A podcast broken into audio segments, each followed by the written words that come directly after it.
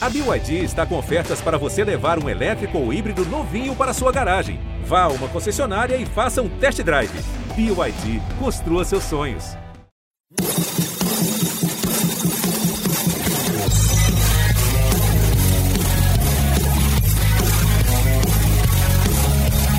Bola pro Morato dentro da grande área, o chute pro meio, gol!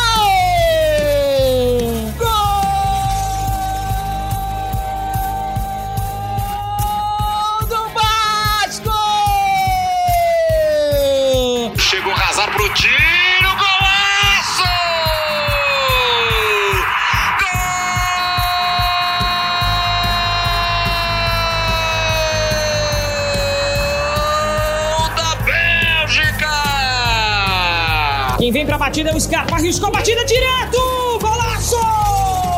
Uma pancada de perna esquerda, bola caprichosa! Salve! Estamos começando a semana aqui no podcast A Mesa, a mesa redonda do GE, comigo André Rizek, com Paulo Vinícius Coelho, com Luiz Roberto. Fala PVC! Fala, Rizek, o campeonato dos pontos perdidos. Tinha campeonato brasileiro no passado que a gente dizia que era dos pontos parados.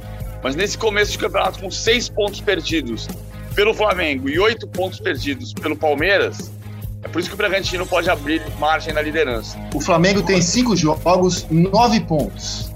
É, o G4 hoje tem o Bragantino, 14 pontos em seis jogos, joga nessa segunda-feira. O Atlético Paranaense, 13 pontos em seis jogos.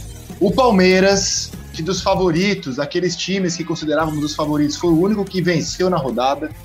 13 pontos, 7 jogos. E o Fortaleza, 12 pontos, 7 jogos. O Z4 tem o São Paulo, 4 pontos em 7 jogos. São Paulo tem 4 empates na competição. A Chapecoense, rigorosamente a mesma campanha do São Paulo, nenhuma vitória, 4 empates, 18º. O América, 3 pontos em 7 jogos. E na lanterna, o Grêmio, é, é, que é outro time que não venceu. Ninguém no Z4 venceu, na, venceu no campeonato ainda. O Grêmio tem 2 pontos em 5 rodadas. Luiz Roberto, beleza, Luiz? Fala André Rizek, fala PVC. É, alguns pontos é, de destaque na minha, na minha forma de ver, né? O jogo muito ruim do São Paulo ontem, mas em compensação, o jogo muito divertido do Palmeiras contra o Bahia. O jogo foi bem, bem gostoso de ser visto, é, independentemente da questão técnica das defesas, essa é realmente mais falhas do que o normal. E não acho até que os gols aconteceram por conta das falhas das defesas, né? Se você pegar a cabeçada do Luiz Otávio, por exemplo, o cara é um canhão para subir, né? Então não dá assim, não dizer, ah, o Luan falhou ao marcar a cabeçada. O gol de falta do Scarpa, que é uma belezura, né? E a atuação do Scarpa, que dificilmente vai perder de craque da semana, de craque da rodada aqui no, na escolha do seleção, restando o Atlético Goianiense e Bragantino. Agora, Rizek, é... não dá mais para a gente deixar de fazer um movimento constante em relação aos gramados do futebol brasileiro. Meu Deus! Como é que pode? Você vê, coincidentemente, o jogo do Palmeiras contra o Bahia, o jogo do Santos contra o Atlético foram os mais sedutores, foi uma palavra que você gostou, que nós usamos outro dia, são gramados ótimos. O Palmeiras sintético e a Vila Belmiro, que tem um bom gramado realmente. Né? O gramado do Santos é legal.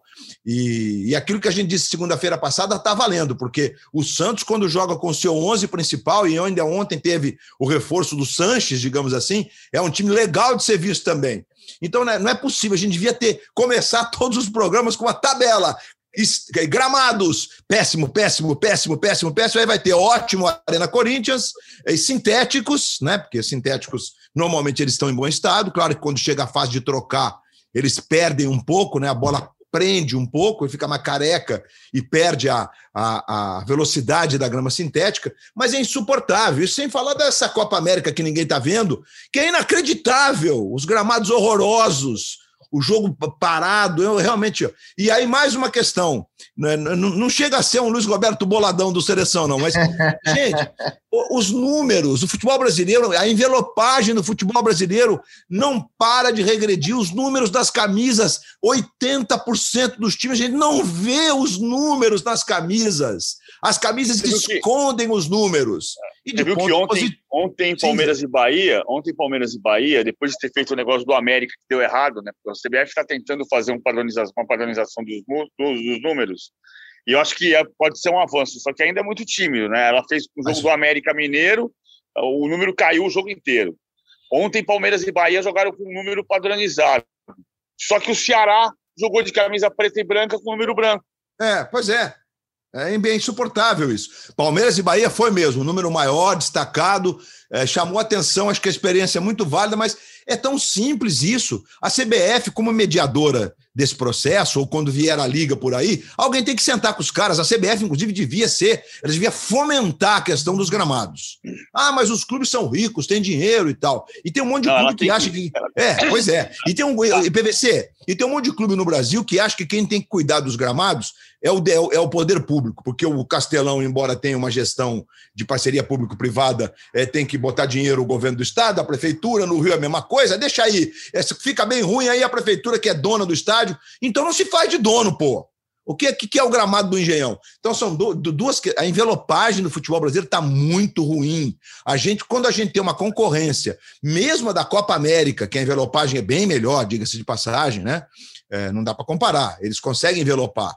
Inclusive, quando o jogo do Brasil aconteceu num estádio menorzinho e tal, ficou mais bonito de ver. Ficou mais legal de ser visto. O gramado estava, pelo menos, no aspecto vistoso, né, num aspecto mais legal. Porque é inacreditável isso, cara. Além de tudo, a gente ainda tem que conviver com um produto que é mal trabalhado o tempo inteiro. Aliás, não é mal trabalhado, ele é castigado o tempo inteiro. Mas vamos ao que interessa, que é bola rolando, que é os bons ah, jogos. Ah, não, mas tem uma coisa que interessa até mais que a bola rolando, sabia?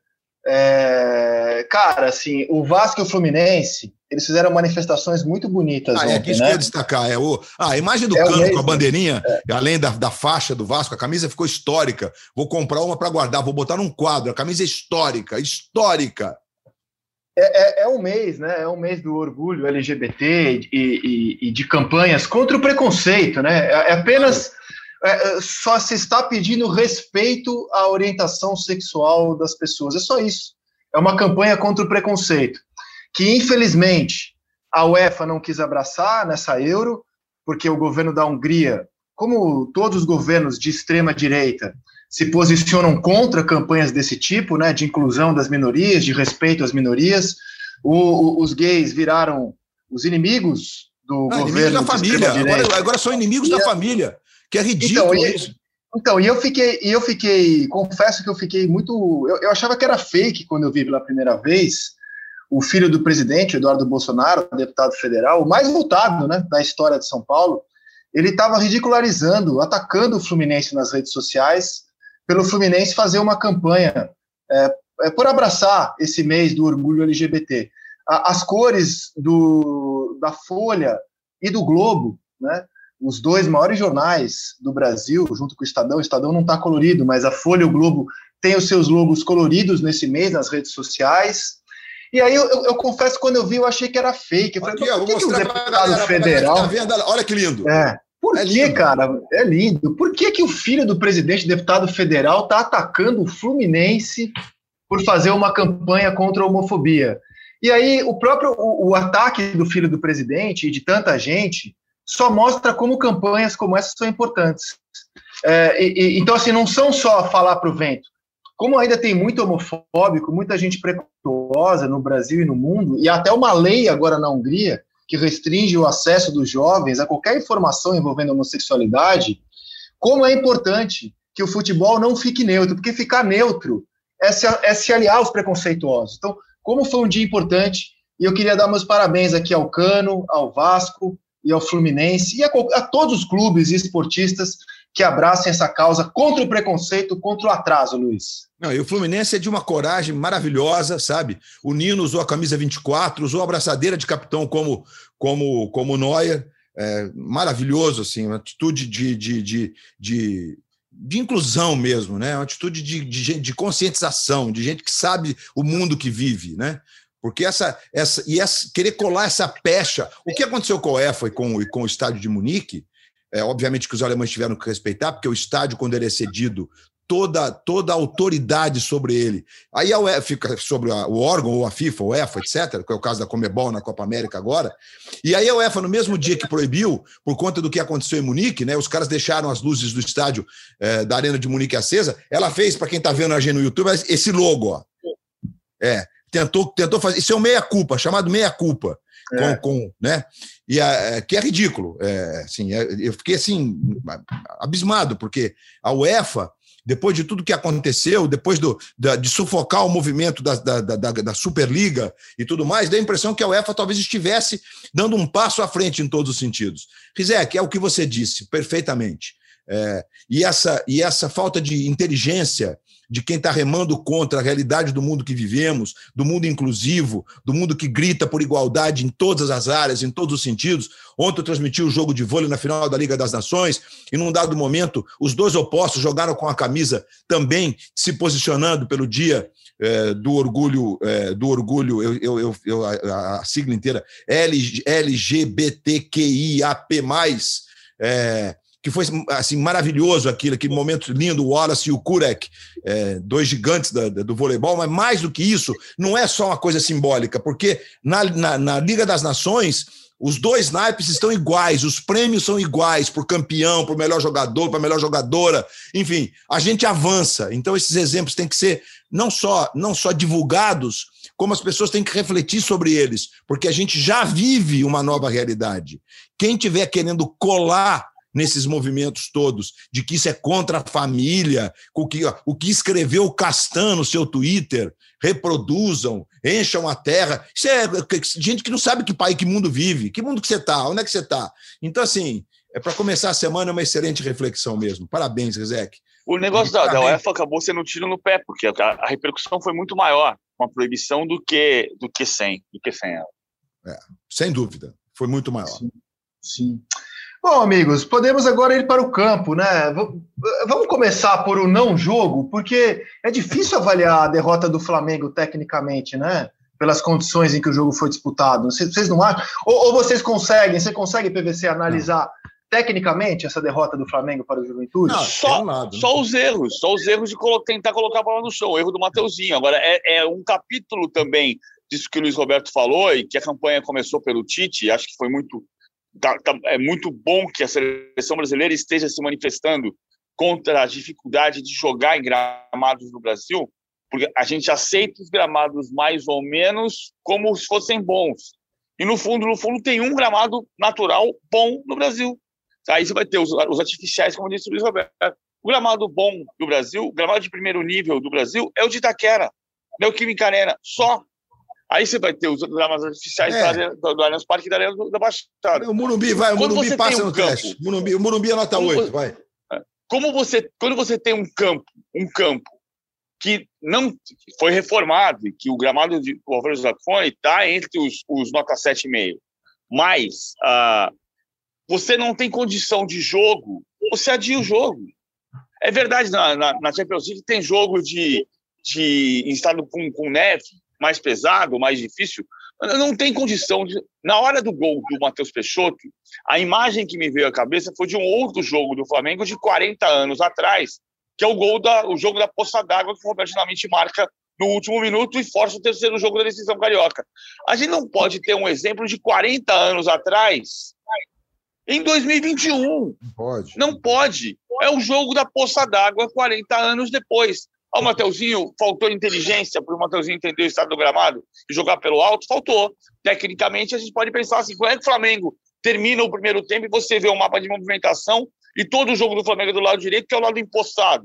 Faltou competência para o Flamengo fugir da poça. Mas assim, a poça estava lá e não era para estar, tá, era para ter campo. O Flamengo perdeu seis pontos nos primeiros 15 disputados. Ele vai ter que recuperar isso de algum jeito. E nesse momento a gente está vendo que os favoritos estão perdendo pontos demais, Flamengo, Atlético e Palmeiras.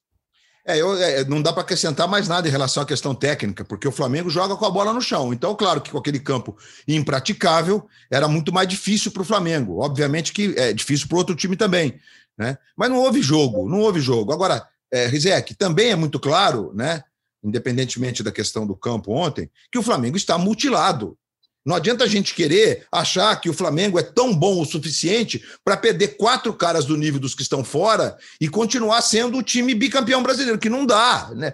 Gente, nenhum time no mundo consegue isso. Você perder quatro, ainda mais os dois meias de criação e o seu jogador ídolo, que é o Gabigol. Né, que é o jogador referência do time. É o que, que às vezes faz o time se movimentar. Mas Everton Ribeiro e Arrascaeta são os caras da criação, são os pensantes do time. Então você perde todo o seu poder inventivo, o seu poder de, de, de, de criar mesmo, de botar esses caras, Pedro, Bruno Henrique, é, Muniz e Gabigol, em condições de, de fazerem os gols. Então, é, é, o Flamengo está mutilado, e mais ainda, a gente vai ter um Fla-Flu fora do Maracanã, os dois são gestores do Maracanã, e o Fla-Flu vai ser fora do Maracanã. A gente tem todos esses componentes que, lamentavelmente, a CBF jogou contra o seu principal campeonato né, por conta de abraçar. Fla domingo, né? Antes, antes o, o, Flamengo visita o Cuiabá. Eu acho até é. que o Flamengo deu uma ligeira sorte nesse né, no, nas rodadas, né, do Campeonato Brasileiro, porque ele tem alguns adversários aí como o América, o Juventude, de quem ele perdeu, agora o Cuiabá. É, tudo bem, na primeira rodada encarou o Palmeiras, mas ele, ele não tinha ainda perdido os jogadores para a seleção brasileira. Então, até acho que ele, ele, ele teve uma certa dose de sorte nesses confrontos, só que ele já deixou aí é, duas derrotas, né, para Bragantino em casa e, e, e para Cuiabá nesse começo então, de campeonato. E você vê, Rizé, aqui, ó, vamos, vamos fazer um exercício em cima disso para você. Juventude, derrotas para Bragantino Juventude. e Juventude. Joga contra o Cuiabá na quinta-feira, né? Já a Arena Pantanal de volta para o Cuiabá. A, a, princípio, né? Porque a Comebol estava querendo, a Comebol não, não, autorizou, mas as seleções estavam querendo mudar jogos para Cuiabá. Aí tem o Fla-Flu, certo?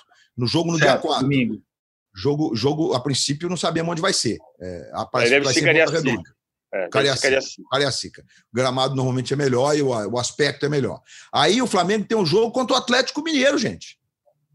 O jogo contra o Atlético, no Mineirão. Ah, mas o Atlético também tem vários jogadores convocados. Verdade. Mas vai voltar o Nacho, que vai estar já livre da quarentena, da, da, da, da Covid-19, e no mais é esse time do Atlético aí, que perdeu até do Santos ontem. E aí a gente tem uma última rodada que o Flamengo recebe a Chape. Que, por incrível que pareça, depois da primeira rodada, todo mundo começou a achar que a, a Chape era candidata a ser rebaixada logo. E agora, já, depois de bons resultados, né, de arrancar bons resultados, inclusive como visitante, já tem gente achando que não mais. Né, que a Chape pode é, é, brigar para estar tá mais ali acima dos, dos últimos. Então, é, sou obrigado a concordar com você, Isaac, porque realmente. O, esse, o, o Galo, o Galo vai ter. É, o Galo vai ter nesse jogo, até esse jogo, ele vai ter a volta do, do Savarino, que tem tudo para se despedir ainda na primeira fase com a Venezuela. Verdade, e na lembrado. Né? É isso. É, e, e, e, Alan Franco não, também. Vene... Né? Ah, é verdade. Tá fora. Venezuela está eliminado. Já tá Savarino está voltando. Savarino já volta.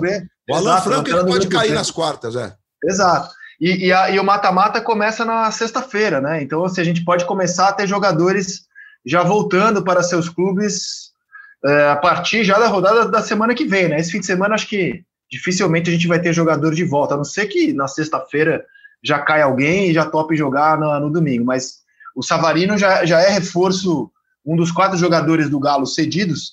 E, e, e como o Brasil pode encarar o Chile, né? O Brasil encara Paraguai ou Chile é possível que o Vargas volte também mais cedo para o Atlético Mineiro. Vamos ver, vamos ver. O PPC citou os favoritos, ele falou de Flamengo, falou de Galo, falou de Palmeiras. Eu queria ampliar um pouco a lista, porque pelo menos para mim, eu olhava assim para o Campeonato Brasileiro com seis times na briga pelo título. E já não consigo mais olhar o São Paulo nesse momento, não pelo elenco, mas pelos pontos que somou na briga pelo título. Tá difícil olhar o Grêmio como, como candidato ao título também pelos pontos que deixou pelo caminho. E o Internacional não, não, também não vem me inspirando confiança. Então, no começo, eu, eu vi esses seis como candidatos ao título. Depois de sete rodadas, Luiz, está difícil ainda incluir Grêmio e São Paulo como os pretendentes ao título, hein? É, tá bem, bem difícil, bem difícil, né? Eu, eu não sou tão otimista quanto o São Paulo, quanto ao São Paulo em relação ao, ao campeonato, como você, Rizek. Eu sempre achei que o São Paulo estava num segundo, num segundo grupo, mas como eu até aqui errei geral, errei geral não, o Palmeiras está lá em terceiro é, mas o Atlético e o Flamengo não estão, mas poderão estar, mas vai ser um campeonato de recuperação, né? E a gente vê que alguns times é, que, é, para muitos, não estariam brigando ali entre os sete, oito primeiros, eu acho que está difícil para o São Paulo, assim, né? O São Paulo mostrou que é, tá difícil, tá, é, o elenco é muito curto do, sob o ponto de vista de um campeonato de pontos corridos, quando ele não tem o seu Rigoni e o, e o, e o Benítez, que quando entraram ontem, o São Paulo teve uma luz né, técnica, obviamente, É, isso, isso muda o jogo do São Paulo, embora não tenha sido suficiente para levar o time a, a fazer gol e virar o jogo, ganhar o jogo do Ceará. Um jogo que foi no primeiro tempo bem, bem ruim, por sinal, né? um jogo mal jogado em, em Fortaleza. E acho que o São Paulo, se isso acontecer, ele vai ter que cuidar do brasileiro, mas vai priorizar as outras competições. Ele vai priorizar Libertadores e Copa do Brasil, no sentido de botar esses caras com saúde nesses jogos, né, íntegros nesses jogos. É, porque o título brasileiro está ficando. Uma... Gente, é, você ganhar quatro pontos em sete rodadas no Campeonato Brasileiro de Pontos Corridos tem um saldo negativo de cinco. Imagina. É, um, é de, de recuperação total. Porque o Flamengo ainda não dá para cravar que é um campeonato de recuperação, porque ele tem dois jogos a menos, mas são dois jogos de visitante, contra Atlético e contra Grêmio. Atlético Paranaense e Grêmio. E se ele ganhar esses dois jogos, ele está no, no, no bolo dos três primeiros. Né? Obviamente, ele fica ali dentro de uma posição que se esperava dele. Então, eu estou contigo, Rizek. Eu acho que. E está difícil cravar, porque assim, o Bragantino, se não perder nenhum jogador, o Bragantino pode fazer uma campanha como terminou o ano passado. Uma campanha é. muito capaz de estar no bloco da frente do campeonato. Agora, se sai o Claudinho, se, se, se, perde mais um ou outro jogador, embora eles estejam contratando, né? O Bragantino tem o dinheiro da Red Bull, então, é, é, é, gente, o Bragantino é um time muito arrumado, é um time que dá, é prazeroso de ver jogar. Tem duas, tem duas coisas aqui, uma sobre o Bragantino. Primeiro, essa, esse, esse é, o G, é o G4 em sete rodadas, mais surpreendente G4 de início de campeonato desde 2015. Em 2015, você tinha Esporte Atlético Paranaense, Ponte Preta e São Paulo entre os quatro melhores entre as sexta e sétima rodadas. O campeão foi o Corinthians, que estava morando ali em sétimo, oitavo lugar. Isso pode acontecer. É, o Flamengo tem, tem dois jogos a menos, o Flamengo tem, tem seis pontos perdidos, o Bragantino perdeu quatro pontos.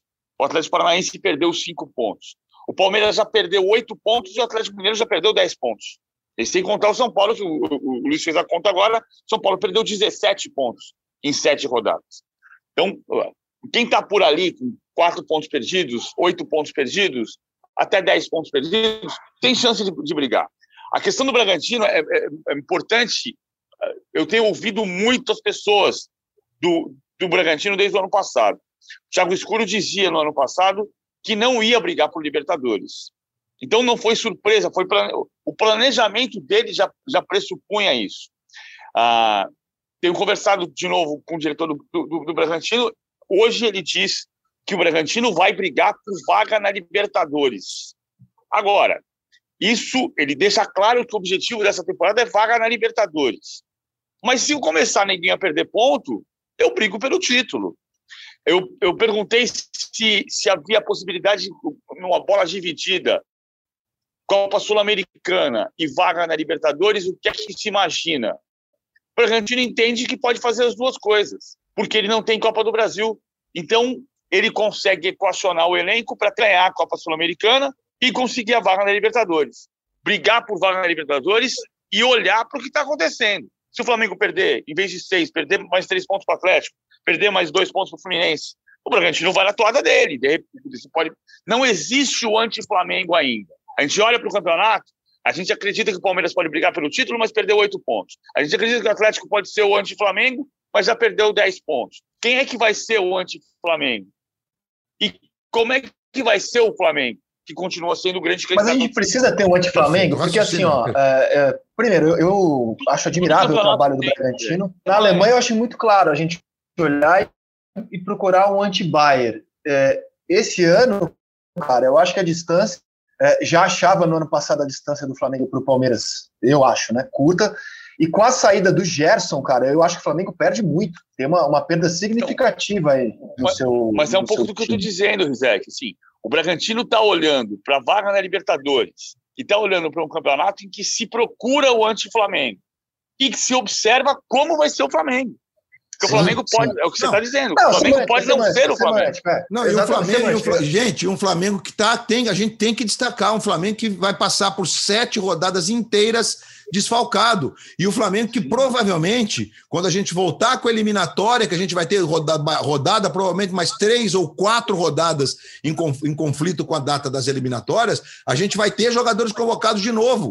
Então é um campeonato muito diferente nesse, porque é, é, assim, Rizek, o Palmeiras, do Filipão, talvez tenha sido o campeão que mais conseguiu é, passar confiança com o, o segundo time, digamos assim.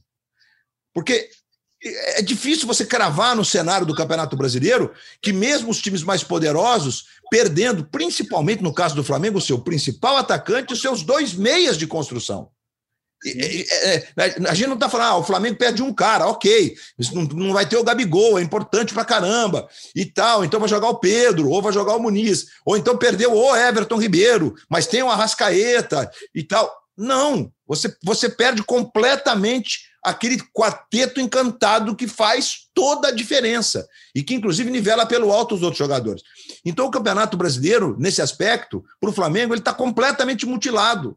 Se o Flamengo tivesse concordo. convocações nas eliminatórias mais para frente, concordo com vocês, né? Porque o Bragantino, ele vai. É, é um tipo. Porque assim, Rizek, nós somos de um tempo que o São Paulo, que é, com seus times medianos, era sempre o time que ganhava quando o campeonato tinha com o favorito algum problema, ou tipo convocação, ou perdeu dois jogadores importantes por contusão. O, é, o São Paulo estava sempre ali. Aí ganhava, o São Paulo ganhava, o São Paulo ganhou de novo.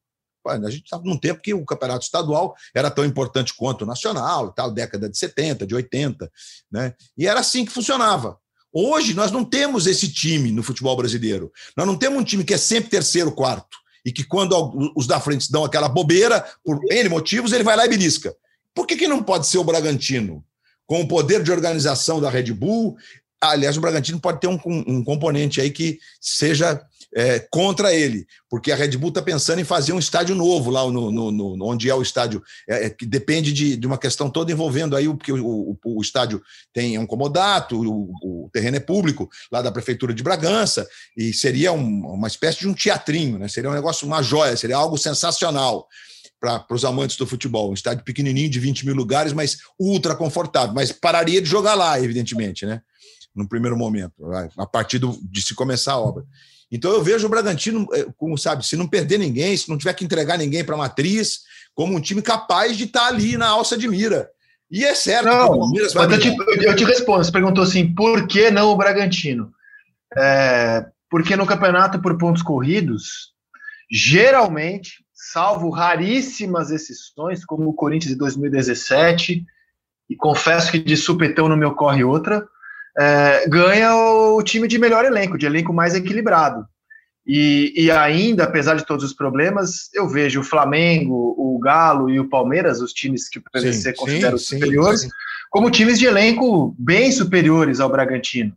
Por mais que o Bragantino seja muito competente, o campeonato de 38 rodadas tende a ser vencido por aquele que tem mais elenco.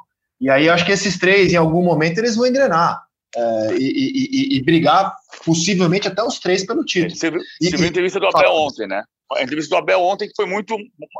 Foi uma semana. Estou dizendo isso pelo, pelo que você está falando. Assim, o elenco mais coeso pode ganhar o título. Por isso que eu voltei para 2015 e falei: o, o G4 de início de campeonato mais estranho e parecido com esse foi o de 2015. E quem ganhou o campeonato foi o Corinthians, que não estava nesse G4. Então isso pode acontecer.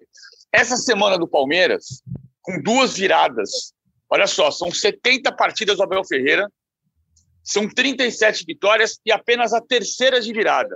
A segunda seguida, né? Porque segundo em uma semana, o Palmeiras ganhou de virada do América no domingo passado e do Bahia. E no meio disso perdeu para o Bragantino. E nessa semana, o Bragantino ganhou do Flamengo, semana que passou, ganhou do Flamengo e do Palmeiras. É. Agora, o Abel saiu de uma semana extremamente conturbada. Ele foi chamado para conversar com o diretor de futebol e depois com o presidente. O presidente entrou no vestiário para falar com os jogadores, porque foi muito, muito forte o que o Abel falou sobre os reforços. E quando ele aponta para a diretoria, ele ataca o próprio elenco dele que ele está dizendo que o elenco não serve, o que não é verdade. Então, se você está no mesmo barco, vai todo mundo remar para o mesmo lado, ou então não está todo mundo no mesmo barco. E isso gerou uma sequência de reuniões dentro do Palmeiras. O que, que o Abel falou ontem sobre as reuniões? Ele disse: reuniões para botar na cabeça que nós vamos ser campeões. A frase dele pode ser só só fachada, mas a frase dele foi muito na direção do que o Rizek está dizendo. Ou seja, precisa ter uma reação. Ele está dizendo: Nós somos um dos melhores times. Nós temos o compromisso de brigar para ganhar o título. Os títulos. E, e, saiu com um jogo ruim, saiu dessa semana com uma atuação ruim, um jogo emocionante, mas um jogo de superação. Um jogo que mostrou o time andando, remando para o mesmo lado. É, e com uma escalação. E quando tiver a volta do né? Everton, Gustavo Gomes e Vina, a defesa, a gente olha para a defesa do Palmeiras de outra forma, né? De outra com três forma. jogadores, primeira prateleira do futebol sul-americano. Não, é, não tem dúvida. Embora o Vitor Luiz, até em, em, determinado momento, foi o, o, titular escolhido com o Vina como opção. O Vinha como opção. Mas ontem, quando ele escala os Danilos, né? Escala o Scarpa, que partida do Scarpa. É, de novo, o Scarpa está é num grande momento, né? E aí ele escala ontem dois atacantes mesmo, né? O, Breno e o Rony é, nas beiradas, além do Luiz Adriano. Mas, inclusive, depois que entra o Patrick de Paula e ele tira o Danilo. É, que era o Danilo o Danilo Barbosa, o time melhora, inclusive, na minha forma de ver. É, eu, assim, eu vi o jogo entremeado com. Vi, me concentrei mais no Palmeiras, começou meia hora antes é, de, de, outro, de outras três partidas, e aí você consegue ver, né? 15 minutos aqui, dar no intervalo ali e tal, mas isso às vezes interrompe um pouco a linha de, de sentimento do jogo. Mas independentemente das falhas da defesa, o Palmeiras teve o Kusevich ontem com o Vitor Luiz, né, e além do Marcos Rocha do Luan, e o Jailson no gol. É, é, e houve muita falha ali pela, pela, pela, pelo corredor do lado esquerdo. É, muita falha, inclusive, de posicionamento. Mas o Palmeiras criou de novo muitas chances de gol. O Palmeiras é um time que cria muito. O Palmeiras conclui os seus ataques.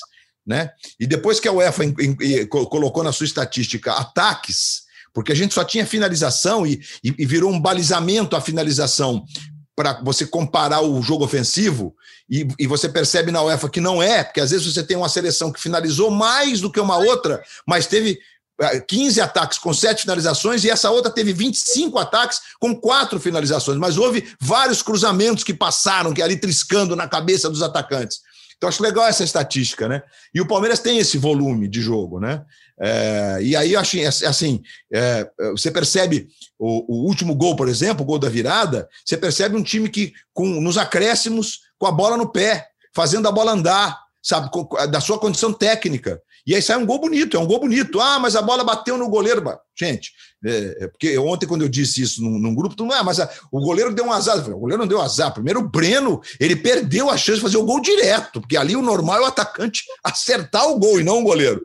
E depois ele leva a sorte da bola bater nele e voltar na direção do gol. Então é um Palmeiras que eu concordo com vocês, estou com vocês. O time do Palmeiras é forte, o elenco é forte. Tem que aparar essa aresta desse clima meio turbulento que se criou por conta das derrotas nas duas Recopas, vamos colocar assim, na Supercopa e na Recopa. Porque, é, é, sabe, é uma coisa. Do, e tá, Paulistão, vai, vamos botar o Paulistão, porque era um rival e tal. Então criou-se uma, uma pecha, mas, gente, essa pecha não pega num time que ganhou a Libertadores e a Copa do Brasil em fevereiro, janeiro e fevereiro. Fala sério. Essa pecha não pode pegar. O Palmeiras tem que saber trabalhar isso para se transformar no grande favorito ao título brasileiro da temporada. Agora, curioso que o Scarpa hoje é o jogador de melhor rendimento do Palmeiras, né? Acho que a gente vai concordar sobre isso.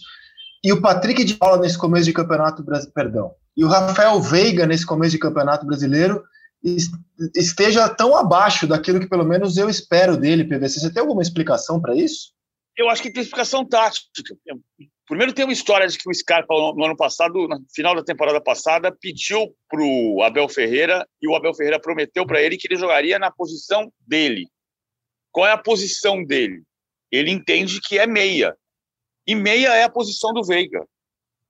Então, passaram a jogar juntos o Veiga e o Scarpa. Ah, essa é uma parte da história. E o, Scarpa, e o Veiga perdeu um pouco do, do espaço dele, da soberania dele naquele espaço de criação. E sentiu, caiu de produção. Uma parte pode ser por aí. Uma parte pode ser pelo fato de que o Palmeiras completou ontem 52 partidas no ano. Ninguém jogou tanto quanto o Palmeiras nesse ano. O Manchester City jogou 62 na temporada. E nós estamos em junho. 29 de junho, mas ainda é junho. Segundo ponto, é que em muitos momentos, eu acho que o Abel tira espaço no time dele. Na, na medida em que ele deixou de ser refém do contra-ataque, e mesmo quando tem dois zagueiros, como foi em Bragança, ele puxou o Mike de terceiro zagueiro. Então você vê a saída de três, como joga a seleção brasileira. A saída de três um volante fazendo pivô defensivo e um outro lateral, muitas vezes o Vitor Luiz mais, da, mais por dentro, e você empurra cinco jogadores para se juntarem aos quatro zagueiros. Então você passa a ter nove jogadores num espaço de 10 metros. E o Veiga precisa do espaço. Agora, o Scarpa ganhou confiança. Ele tem 14 passes para gol nesse ano, nessa temporada. Sem contar os gols que ele fez. Né? Ele fez o gol de falta ontem espetacular. O segundo foi meio acidental, mas o primeiro foi extraordinário. Num, num país que a gente está reclamando que não tem mais gols de falta. É, e o segundo é bom destacar também, né, PVC? A precisão da batida, porque independentemente dela ter entrado direto, e parece que entrou mesmo, né?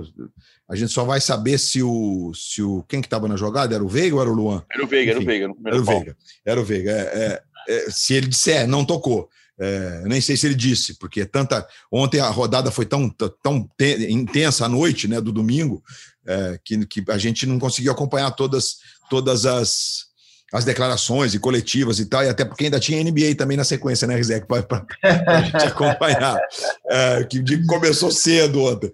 Mas, assim, a, a, a, bola do Scarpa, e aliás é, é, é recorrente, ele é, é, impressionante como ele, ele coloca a bola, é ali, porque ali uma triscadinha é suficiente para sair um lance perigoso, né?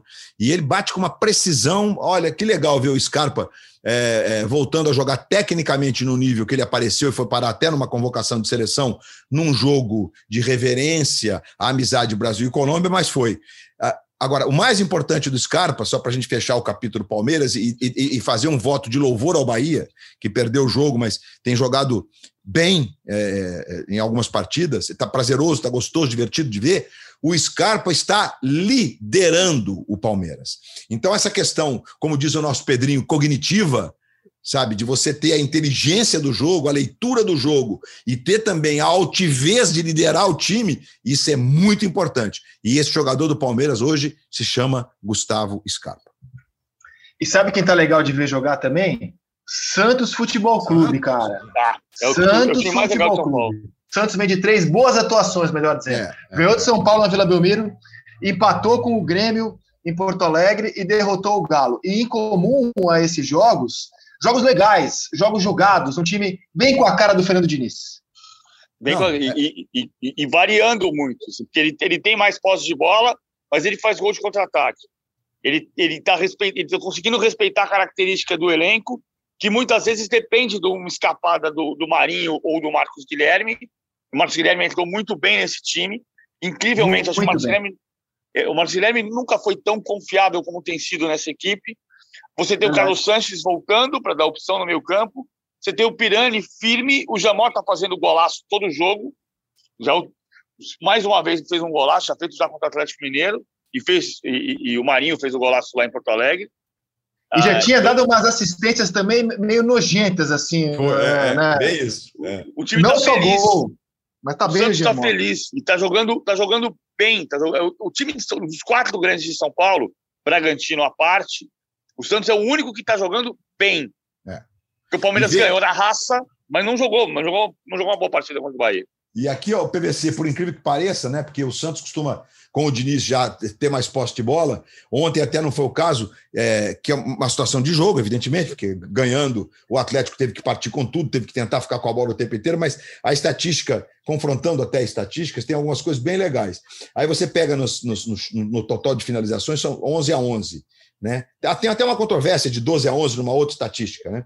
mas no gol foram seis do Santos contra três do Atlético. Olha, olha outra situação que legal: cruzamentos. O Atlético cruzou 15 vezes no desespero para tentar empatar, mas o Santos cruzou 19. Então o Santos tem um volume de jogo bem legal. E aí, é, Rizek, que eu acho que além da questão do, do Diniz, do jeito de jogar, como a gente analisou segunda-feira passada o time do Santos, eu quero mais uma vez destacar de que no futebol de hoje, quando você tem atacantes muito decisivos, e o Santos, com o Marcos Guilherme voltando a jogar bem, né? Fazia tempo que ele não jogava no nível que ele está jogando no Santos nessas partidas. Ainda é um espaço curto, mas é legal. Mas você tem o Caio Jorge, que, na minha opinião, é um cara que tem tudo para se transformar num grande centroavante, e tem o Marinho, gente. Então você tem, você tem um ataque. É o, o Santos tem ataque. O Santos vai provavelmente fazer gol em todos os jogos porque o Santos tem um ataque poderoso. E aí você tem o Pirano e o Ivonei, que começaram jogando no meio junto com o Jamota, que está numa fase espetacular. Os jogadores que são muito criativos.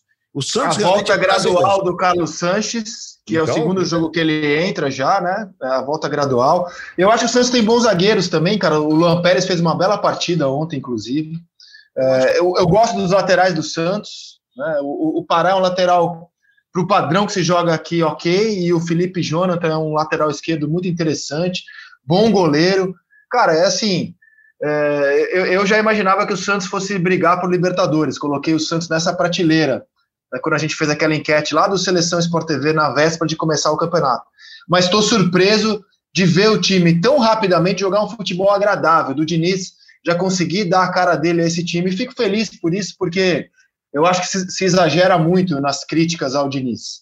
Como se parece que há uma torcida contra o sucesso do Diniz no futebol brasileiro. Isso me incomoda um pouco. E quando eu, quando eu vejo times com as digitais dele, fico feliz, cara. Esse Santos já tem muito rapidamente a digital do Fernando Diniz. E uma coisa, uma coisa, um detalhe a ser chamado, uh, chamado a atenção, PVC, é que o Diniz já é, o, é, pela segunda vez ele só faz três alterações. Ele não mexe muito no time. Fato que tem ocorrido muito já na Europa. Em alguns lugares nem pode mais fazer cinco substituições, né? Mas é, é porque para muitos mudar cinco peças você mutila a proposta de jogo, mas ganha fisicamente. É isso, né? E o Diniz, né? Então o Diniz você vê. E, e olha, e, e, você, a gente falava do lateral direito, né? O Madison, quando entra na lateral direito, o Santos ganha ofensivamente, ganha na velocidade. Tem toda a lógica ele entrar no lugar do Pará ontem, né? Do lado direito. O Madison, aquele do Vasco do Grêmio. Sim, é, sim.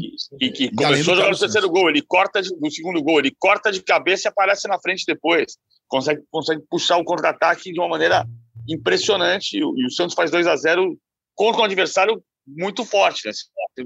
A gente não está olhando para o Santos como candidato ao título, mas pode. O campeonato está aberto, como a gente falou agora há pouco. O Santos está jogando bem, está gostoso de ver o Santos jogar, e é um time que vai. O Caio Jorge está jogando muito. O Caio Jorge está ganhando uma confiança enorme. Jogador da seleção brasileira sub-17 pode ser jogador da seleção brasileira principal daqui a pouco. E eu posso especular que o destempero do Cuca nesse meio da semana, é, no mínimo, não ajudou o Atlético. No não mínimo, ajudou. não ajudou o Atlético. Eu tenho, eu tenho depoimento de quem estava no, no Ceará, amigo do Hulk, que foi visitar o Hulk no ônibus, e você saiu de lá dizendo assim, cara, o clima tá pesado aqui. Por quê? Estava pesado por quê? Porque você olha para o Cuca, não é que você não, não é que você não gosta, os caras gostam do Cuca. Só que sabe quando você está com um amigo, dileto amigo, e o cara bebe todas, era o maior barraco na, na, no boteco que você foi? Você olha e fala assim, cara, não é possível que esse cara fez isso, cara. Não é possível isso. Porque fica um mal-estar. E, e, ficou esse mal-estar sobrevoando o ambiente do Atlético nesses últimos cinco dias. É que o Alan ele ainda não foi julgado. 90 minutos, porque é. imaginei se o Alan fosse expulso é. antes, você não ia ter também o Petit. É. Ele ainda não foi julgado, dirigiu o time ontem, mas é, quando for julgado, como escapar? Um ganchinho pesado neste Atlético Mineiro, que começa o campeonato abaixo daquilo que a gente imaginava, né? E no caso do Fluminense, eu vejo muita gente criticando o nível técnico do jogo. Aí eu pergunto, esperavam o quê num jogo entre Corinthians e Fluminense? Fluminense é um time que já vem finalizando pouco, finalizando pouco. O Corinthians também tem essa. O jogo contra o esporte foi fora da curva. Eu achei o empate bom para o Corinthians, inclusive, empatar com o Fluminense em São Januário, apesar de ter um jogador a mais durante boa parte da segunda etapa, achei uma semana positiva para o Corinthians. Somou quatro pontos, é, per, é, ganhou do esporte em casa, empatou com o Fluminense fora. Eu acho que está dentro do campeonato do Corinthians e do Fluminense também. É, e, do Fluminense também. E já mostra organização o Corinthians. Você já percebe que já vemos um Corinthians que começa a demonstrar avanços coletivos. E no futebol nós sabemos que isso conta muito. Agora, assim, no Fluminense, para começar pelo mandante, certamente quando você perde, perde não, como você não tem, por qualquer motivo, o Nenê e o Fred, o time muda. O time muda. Porque é, é, não, não, não chega a ser a mesma coisa em relação ao Santos com o Caio Jorge e o Marinho, porque eles estão na flor fisicamente, né? O Caio Jorge é um menino e o Marinho está no auge de tudo.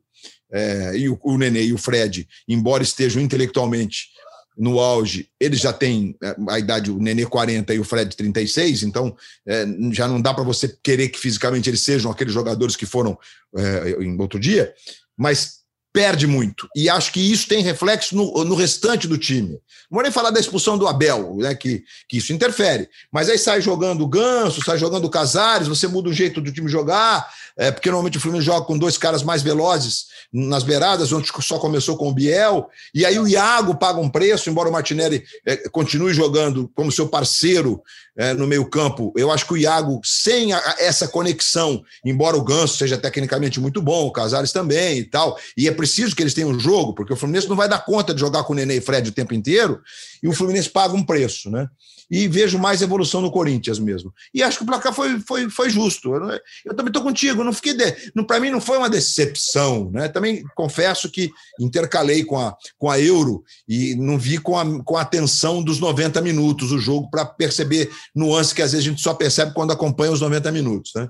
Mas foi um jogo que, assim, quando botava ali, ficava, passava 7, 10 minutos, tinha um jogo, tinha, tinha ideias em, em execução. Né? Isso, isso me agrada como amante do jogo. Né? Acho que é, não, o comentário geral é esse: o Corinthians está mais organizado, sem dúvida nenhuma. O time está mais organizado, mérito do Silvinho. São três jogos, inclusive, sem o Luan. É, e eu me pergunto, quando o Luan estiver bem, como ele volta nesse time, no lugar de quem? Claramente, o melhor jogador ofensivamente do Corinthians hoje é o Mosquito. É, é bola no pé do Mosquito e, e vamos ver o que acontece. E, e, o time está tão bem organizado, embora sem conseguir manter um nível alto por 90 minutos, né? Contra o esporte já sofreu no finzinho, contra o Fluminense caiu no segundo tempo. Cara, o Corinthians é no mínimo, no mínimo, é, com o mesmo favoritismo do São Paulo para esse jogo de meio da semana. E é um jogo muito mais tenso para o São Paulo, dada a condição do São Paulo no campeonato, que para o Corinthians. Coisa que eu acho que o clube, o time do Silvinho pode se aproveitar para VC, para o clássico da semana. Ter um rival muito mais tenso e, nesse momento, menos organizado do que ele, que é o São Paulo. E fisicamente com problemas. E com o Crespo distante do banco de reservas, porque não deve dar tempo dele se recuperar da Covid. Quem está dirigindo o time à beira do campo é o, é o Juan Branda, ex-assistente do Ariel Holan no, Independiente o, o São Paulo ontem tinha, tinha chegado a um consenso de que era um erro escalar o Reinaldo como terceiro zagueiro. E, é. e o Reinaldo voltaria como lateral esquerdo. Ala Mas só ontem o São Paulo chegou nesse consenso? O Wellington não é, acertou jogou... um cruzamento. Jogou até bem do volume, não acertou um cruzamento. Fala sério. Tirar o, tirar o, o Reinaldo da lateral. O Reinaldo, o Reinaldo, ele na zaga, você não ganha um zagueiro e você perde uma força ofensiva. É, inclusive, ele é muito ruim gol. trazer ele para cá. Que, no gol, ele que esquece de dar um passo à frente para deixar o rapaz que pegou o, o quinto rebote. É, Com todo respeito ao professor Crespo, das várias decisões tomadas pelos técnicos nesse Campeonato Brasileiro, uma das piores é Reinaldo, terceiro zagueiro, né? Pelas Exatamente. características do jogador. Desculpa a cornetada, Aí, mas é uma decisão muito acho. infeliz. Muito Falei isso na transmissão ontem. Eu, sou, eu acho que está errado, é um erro. Se, se, sempre foi o ponto fraco dele a defesa, sempre foi o ponto forte dele o ataque, não dá para entender no que o Crespo se baseou para tomar essa escolha. Sim, o, o, eu, o que ele se baseou foi na ausência do Arboleda. Ah, eles entendem que o Arboleda ele é muito melhor no jogo aéreo e o São Paulo está tomando muito gol de bola parada, de bola alçada, dos nove mas, gols. Mas o moleque Rodrigo tem 1,90m, pô. Então, o Rodrigo ele não está confiando. Ontem ele podia. Ontem ele ia voltar com o Reinaldo para a ala esquerda. E ia botar o Léo como zagueiro, porque o Léo dá a qualidade de passe. Aí teve o problema. Aí o Léo se machucou no aquecimento. Ele tinha duas hipóteses: colocar o Rodrigo, eu colocaria o Rodrigo, ou recuar o Reinaldo. Ele recuou o Reinaldo de novo. Então, nos últimos três jogos, dois o Reinaldo jogou de zagueiro, que é um erro, e um ele não jogou porque estava suspenso, contra o Cuiabá. E o São Paulo não ganhou nenhum dos três o Daniel voltou numa posição, uh, na posição dele, mas sem o mesmo ritmo, porque ele passou muito tempo fora. E, e aí você perdeu o que o São Paulo tinha de melhor no Campeonato Paulista, que era a força dos dois alas. O Daniel pela direita e o Renato pela esquerda. E o Benítez, o Benítez voltando de lesão. O Benítez ficou guardado muito em função do clássico de quarta-feira. Assim, também não dá para você entender isso aqui. São Paulo está na sétima rodada e não ganhou nenhum jogo. É o pior início do São Paulo no Campeonato Brasileiro na história desde o Brasileirão Unificado de 59. Até ontem, no início do jogo, era é, desde 70. Já é pior que 70 também. E você está pensando no clássico de quarta-feira, você precisa ganhar o jogo do Ceará. Lógico. Agora precisa ganhar o jogo do Corinthians, ganhar o próximo jogo. Não, e é, você disse ontem na transmissão, é brilhante, por sinal. É, como preciso elogiar você aqui, né? Chovendo molhado, mas é, é isso, é, é, vale a mesma coisa. Aliás, se bobear emocionalmente, valia mais ganhar logo um jogo do que o clássico. São Paulo precisa entender que o Campeonato Paulista, naquele momento, ter sido priorizado, fazia todo sentido, embora haja opiniões discordantes de gente de peso, como é o caso do Rizek, é, mas agora, ponto. É, agora, ponto. Acabou, passou. Agora você tem que pensar no campeonato como um todo. O São Paulo precisa logo ganhar, ganhar pontos. E não adianta poupar Benítez. Você sabe que é, é, foi até um tema que você levantou na transmissão ontem, é, que a questão do Luan deu a sensação de que o Luan estava sendo também poupado por causa do jogo de quarta. E o time fica num grau de exposição e perdendo um zagueiro no aquecimento, tendo que improvisar o Reinaldo. E aí você não, não bota o Luan para jogar. Era muito melhor ter colocado o moleque para jogar e o Luan para jogar. Você protegia a defesa, colocava o seu cão de guarda. E o Luan tem 21 anos, gente. O Luan joga quarta e domingo com o pé nas costas, sorrindo. Se bobear, vai pedir para jogar quinta. O Luan ainda tem a, a, a desculpa de estar tá voltando da lesão, né? É. Então ele podia não ter condição para 90 minutos. Mas o Luan muda o São Paulo. É incrível, mas muda, porque o São Paulo não desarma. O lance do gol é assustador.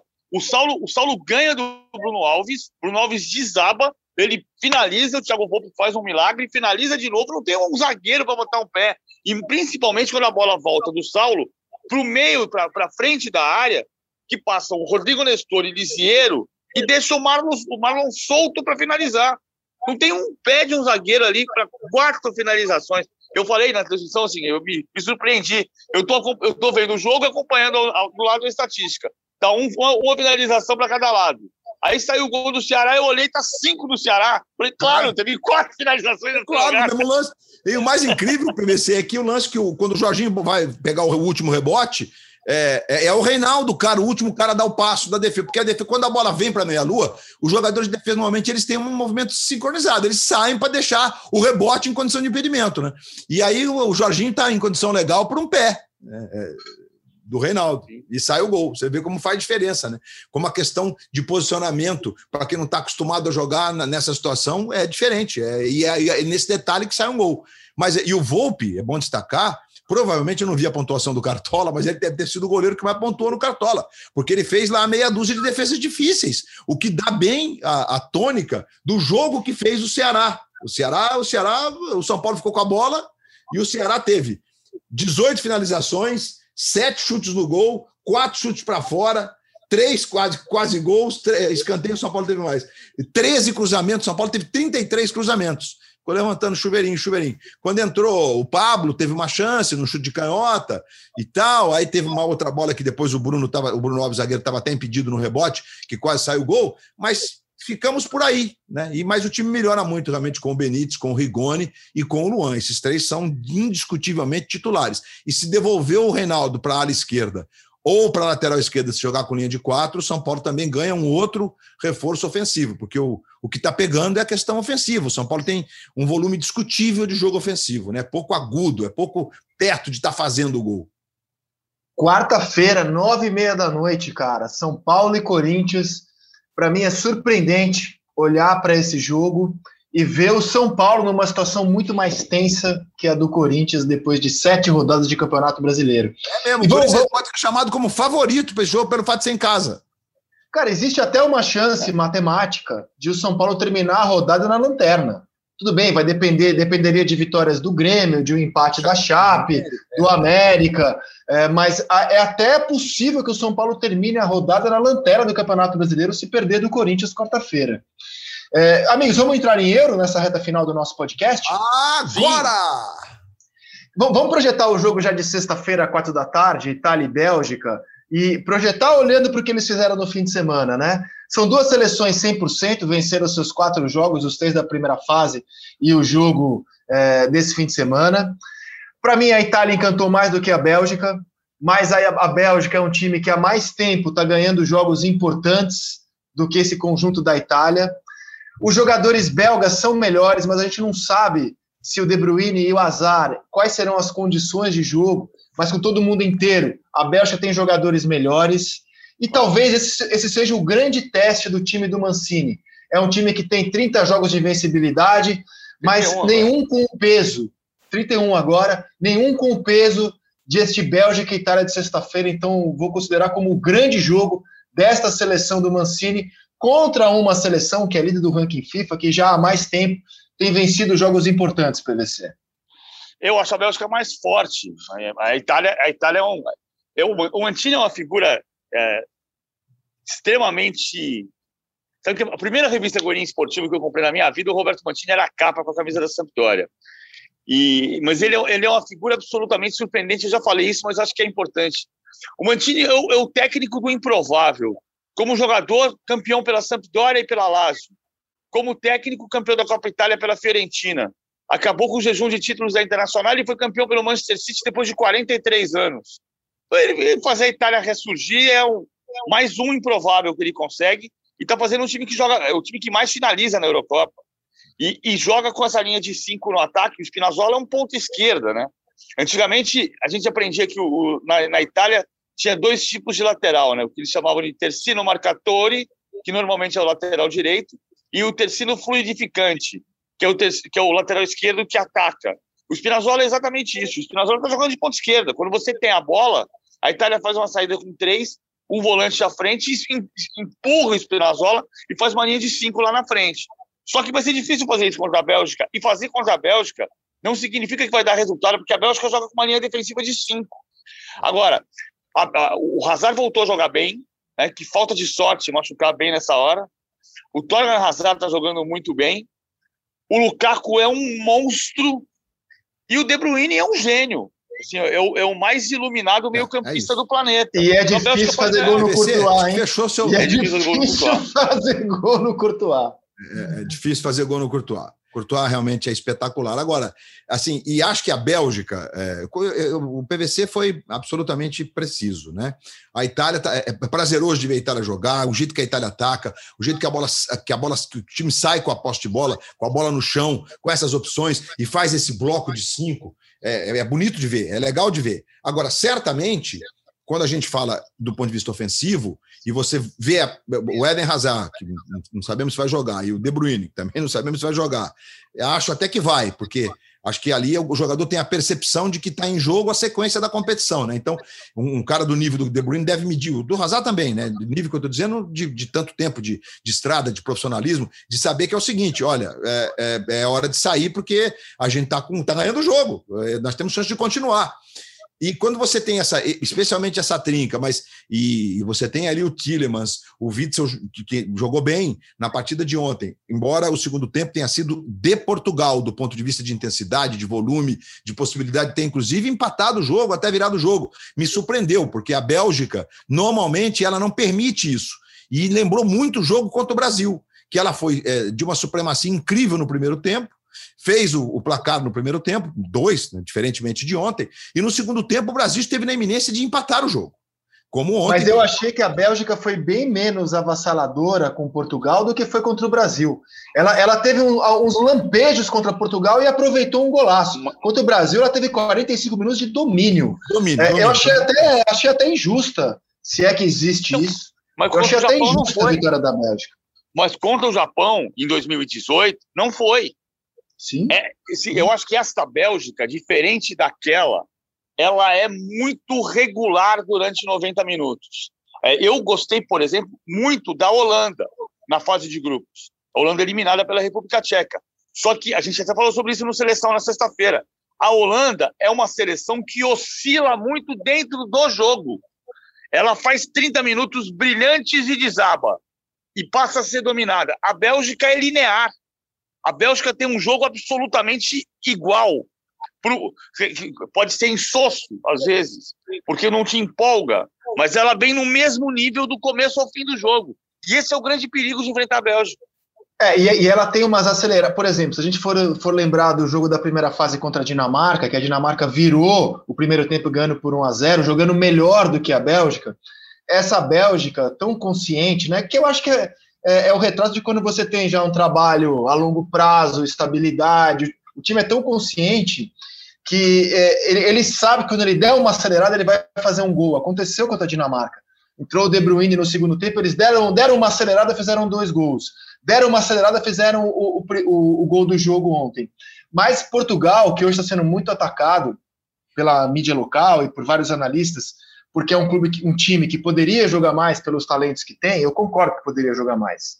É, eu, eu, vejo futebol da Itália com bem menos jogador do que Portugal, no meu entendimento, e eu, Portugal podia jogar mais.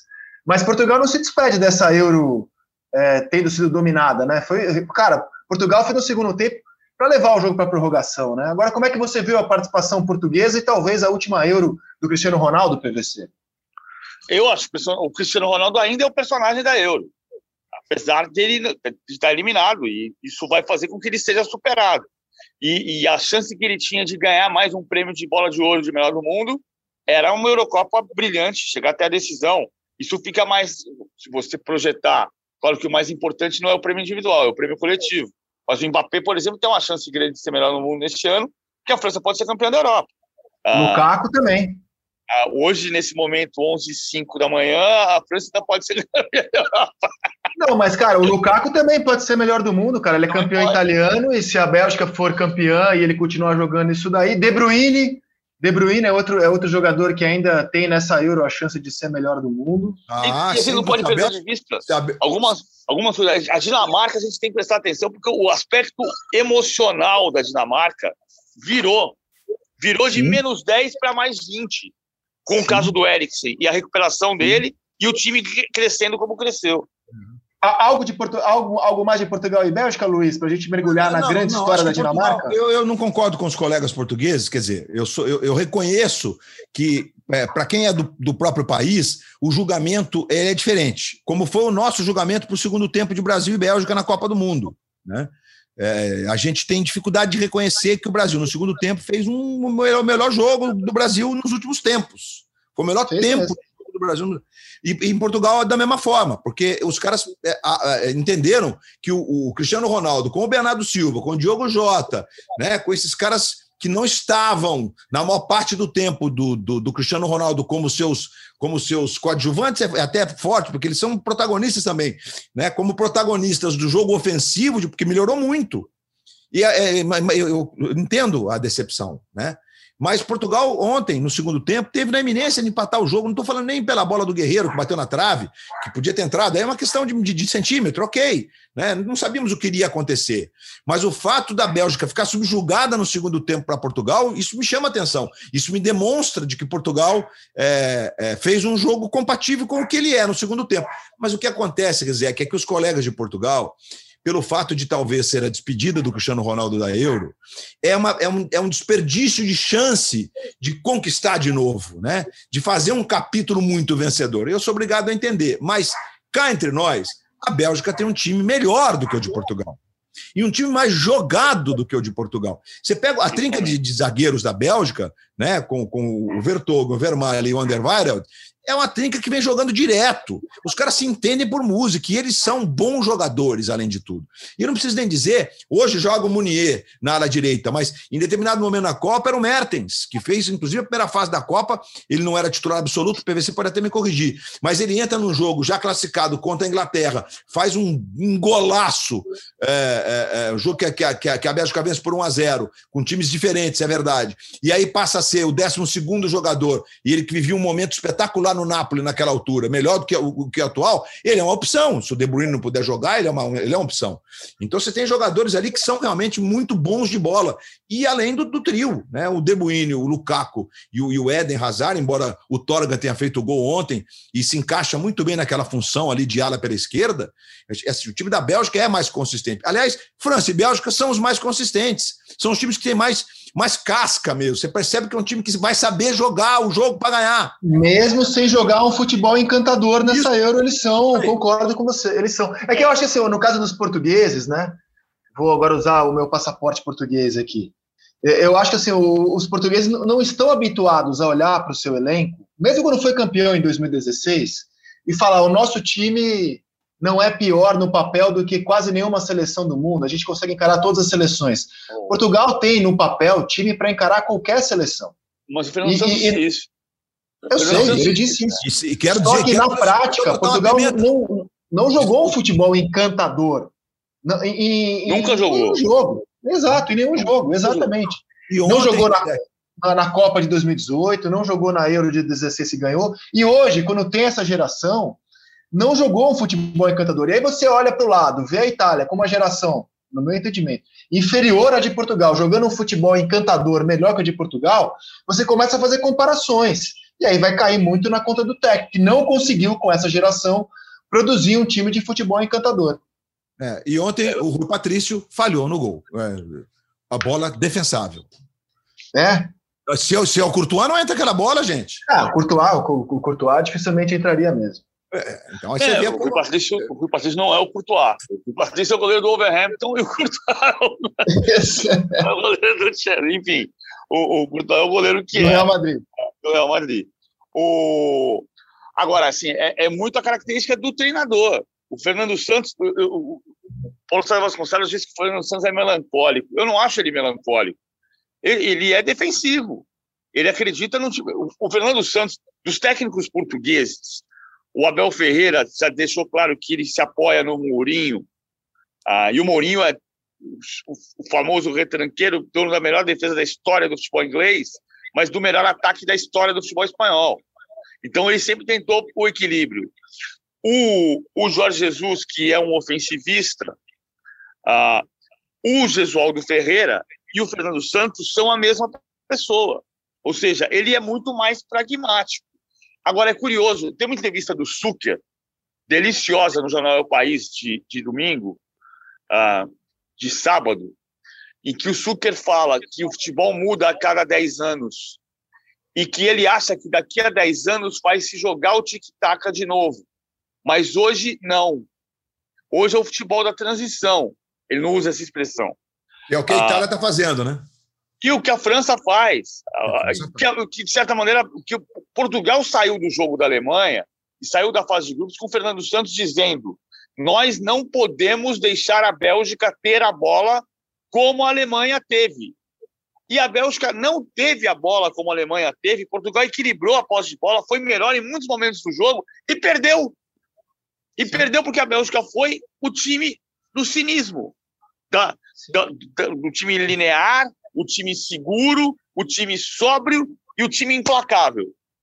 E perdeu porque futebol também apresenta situações como essa, cara. Se o jogo tivesse sido 1 a 0 Portugal, a gente não acharia nenhum absurdo, estaria dentro daquilo que foi a partida também.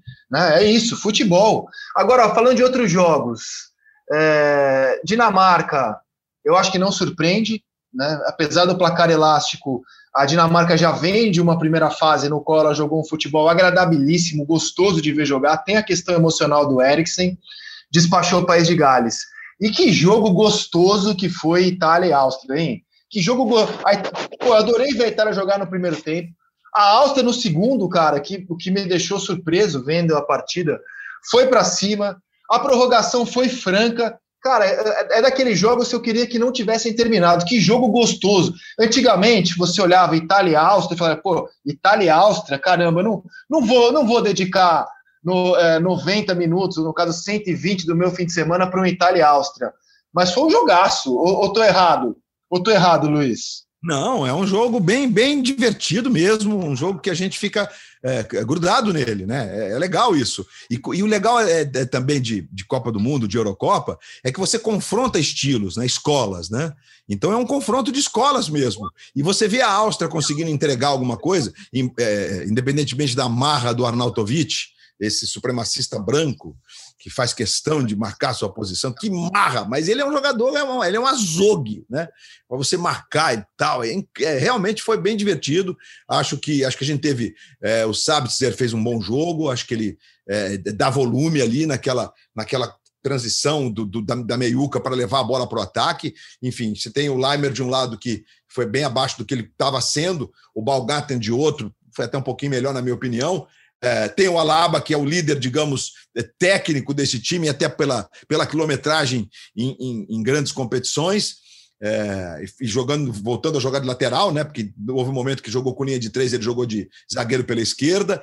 É, é, os zagueiros jogaram bem, e é legal você ver a Itália, porque a, a Itália, mesmo você tendo o Immobile, que fez aí um punhado de gol e tal, o Insim, que é, é o marrentinho, mas é gostoso de ver jogar, é, e com os outros todos chegando, encostando ali, no caso do Barella, do Verratti, com o jogo no começo, né? E o Jorginho mais protegendo a defesa. Tem o Berardi também, enfim. É, é, é imagina a Itália se tem um, um, atacante mais de alto nível, né? A Itália teria feito mais gols na Eurocopa, porque você percebe que, tanto que os gols saíram daqueles que vieram do banco. Imagina o Lukaku na Itália. O Lukaku é na. Isso, imagina, na imagina. Agora, assim, é, é engraçado a gente falar da, do elenco da Itália, que, por exemplo, o, eu sou apaixonado pelo futebol do Verratti. O Verratti me lembra muito o De La Penha. Lembra do Ivan De La Penha? Que arriscava muito. O Verratti apareceu no time do Pescara ali logo depois. Eles um Pescara do Milagre, campeão da Série B de 2012. o Verratti Confesso que estranha essa, a, a, paixão do amigo, viu? Ah, não só você, o Lino também, que comentou o jogo, apaixonadaço pelo Verratti. Confesso que eu estranho, mas paixão não se discute. O, agora, o Verratti, o Verratti toma o lugar do Locatelli depois da partida que o Locatelli fez contra a Suíça. Uh, contra a Suíça. Que o Locatelli fez os dois gols. Ele fez uma partida exuberante e ele perde o lugar para o Verratti, porque o Verratti é muito bom. O Verratti tem a qualidade de passe assustadora. O De La Penha era um jogador que arriscava muito e por isso errava muito. O Verratti é engraçado o time, do, do, do Pescara de 2012. O, o, o Verratti veio logo depois do título da Série B e em seguida rapidamente foi para o Paris Saint-Germain. Ah, o time da Série B do, do Zdenek Zeman, do Pescara, em 2012, foi campeão da segunda divisão da Itália com Immobile e Insigne. Esse é um casamento que tem nove anos e que começou na segunda divisão da Itália. E o Verratti veio logo depois, quer dizer, para você, o time que ia amadurecendo do Pescara chegando à Série A, e o Verratti entrou nesse time, só que saiu rapidamente para ir para o Paris Saint-Germain. Então, eles se conhecem há muito tempo. Ah, e tem, tem jogador. A Itália, a Itália tem jogador. O, o que, a, a, a, a queda da Itália na, na, na eliminatórias para 2018 se deveu muito a uma escolha desastrosa do Gianpiero Ventura como técnico. Não tinha nenhuma condição dele ser o técnico da Itália. Ele não tinha nenhum preparo para ser técnico da Itália. Aí você vai dizer, tudo bem, a Itália vem de duas eliminações em fase de grupos de Copa do Mundo. A primeira foi um escândalo, quando foi, ela foi eliminada pela Eslováquia, era um grupo com Paraguai, Eslováquia e Nova Zelândia, em 2010. E a segunda, ela foi eliminada no grupo de Inglaterra e Uruguai. E a Costa Rica fez uma Copa do Mundo exuberante, e a Costa Rica eliminou Inglaterra e Itália. Ali, pô, é um pouco símbolo do futebol que, que hoje a seleção número 30 do ranking ganha da número 1. E, e não, é, não é normal. Não, claro que ela, claro que ela tem jogador. Até o lateral direito de Lorenzo, que começou na reserva essa Euro, entrou no primeiro jogo, tá fazendo uma competição super correta. Claro que ela tem jogador. É que é, acredito que se a gente fosse pegar assim, porteira fechada, né, o time belga ou o time italiano no papel, acho que a Bélgica tem jogadores mais especiais. Mas o futebol da Itália, como a gente debateu aqui, é um futebol mais gostoso de se ver jogar nessa Euro, mais encantador. E a, e a eliminação da Holanda, Luiz Roberto? A expulsão foi preponderante, Rizek. Impressionante. Eu não penso, sinceramente, eu não imaginei que fosse ser tão preponderante, que fosse ser algo que mudasse, de transformasse o jogo. É sempre bom a gente lembrar que aquele pedaço do mundo, né, a República Tcheca, basta a gente lembrar da Tchecoslováquia. Jogamos uma final de Copa contra a Tchecoslováquia. É um futebol de bola no chão. É um futebol, é um futebol que é legal, né? É, que você que você olha e, e, e, fala, nossa, prazeroso de ver jogar, os caras têm recurso. Então, o time que você pega o Chique, é um jogador muito, muito talentoso, que tem recurso, né? na toa que o cara tem quatro gols na Eurocopa. Né? E aí aquela linha ofensiva da República Tcheca, com o Barak, com o Mazopust, são jogadores que é, eles, eles, eles, sabem jogar. Então, é legal de ver o time, o time tcheco, destacar isso, deixar isso claro. Quer dizer, não é, não, você não está enfrentando um time que você vai ganhar de qualquer jeito dele. Mas aí, a partir do momento que você tem o. o você fala delete ou de, de, de, como é que você pronuncia? O eu falo delete. Eu também falo delete. Ainda bem que nós estamos então na mesma sintonia. E aí você. Porque você muda o jogo. É, é, e é incrível como esse cara menos fez toda a diferença no jogo da Holanda. E é o que disse o PVC. A Holanda ela é temperamental. Ela joga meia hora muito bem, 15 minutos muito mal, depois 15 minutos bem de novo. Aí, de repente, a próxima meia hora, aí você não sabe o que vai acontecer. E ontem, a partir da expulsão, eu vi uma Holanda que ficou batida. A Holanda parece que se entregou emocionalmente. E falou: puxa, com um a menos a gente não vai ganhar deles. E Sabe qual é a diferença, a diferença da Holanda da Bélgica, dessa linearidade da Bélgica e dessa, dessa, dessa temperamentalidade da Holanda, como disse o Luiz Roberto, a Holanda está no 15º jogo sob o comando do Frank de Boer. 15 jogos. Nos últimos sete anos, a Holanda teve seis técnicos e dois interinos.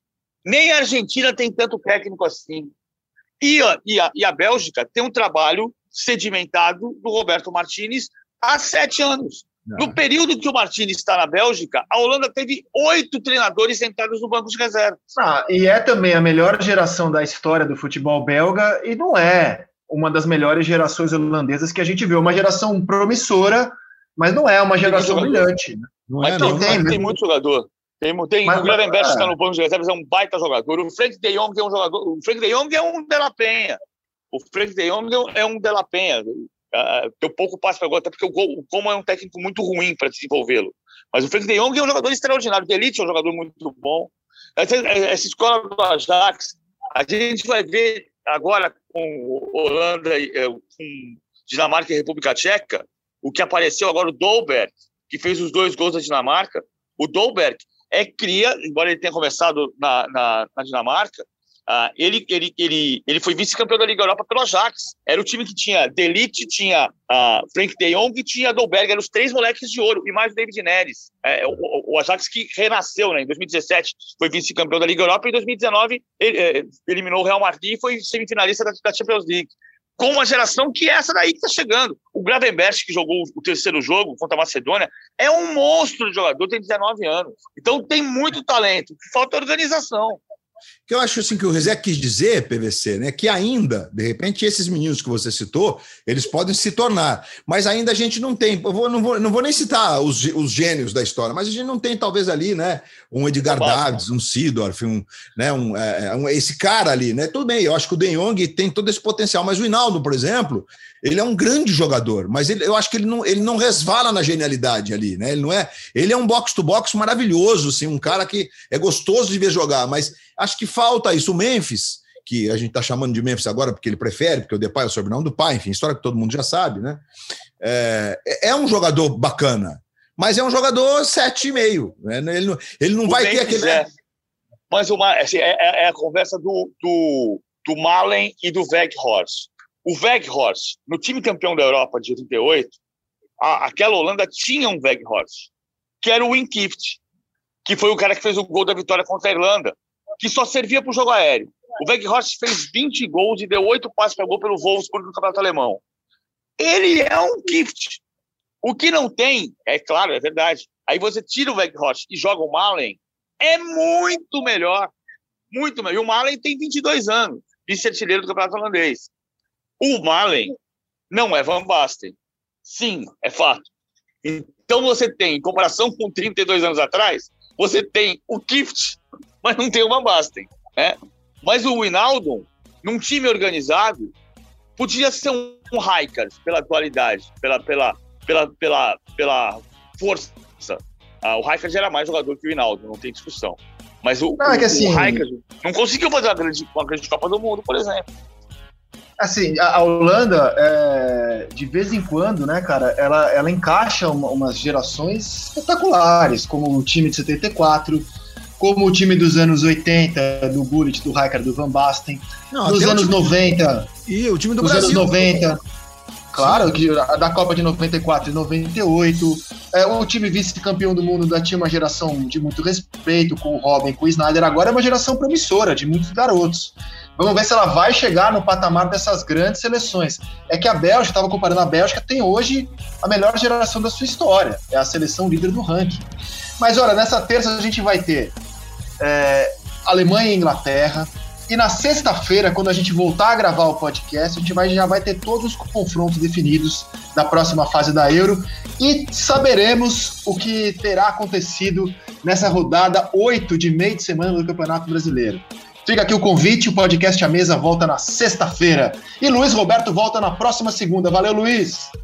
Valeu, Rizek, valeu, PVC, uma ótima semana para todos. Valeu. Te vejo logo mais no Seleção, às 18 horas de Brasília. PVC, grande abraço, meu velho. Até a próxima. Valeu!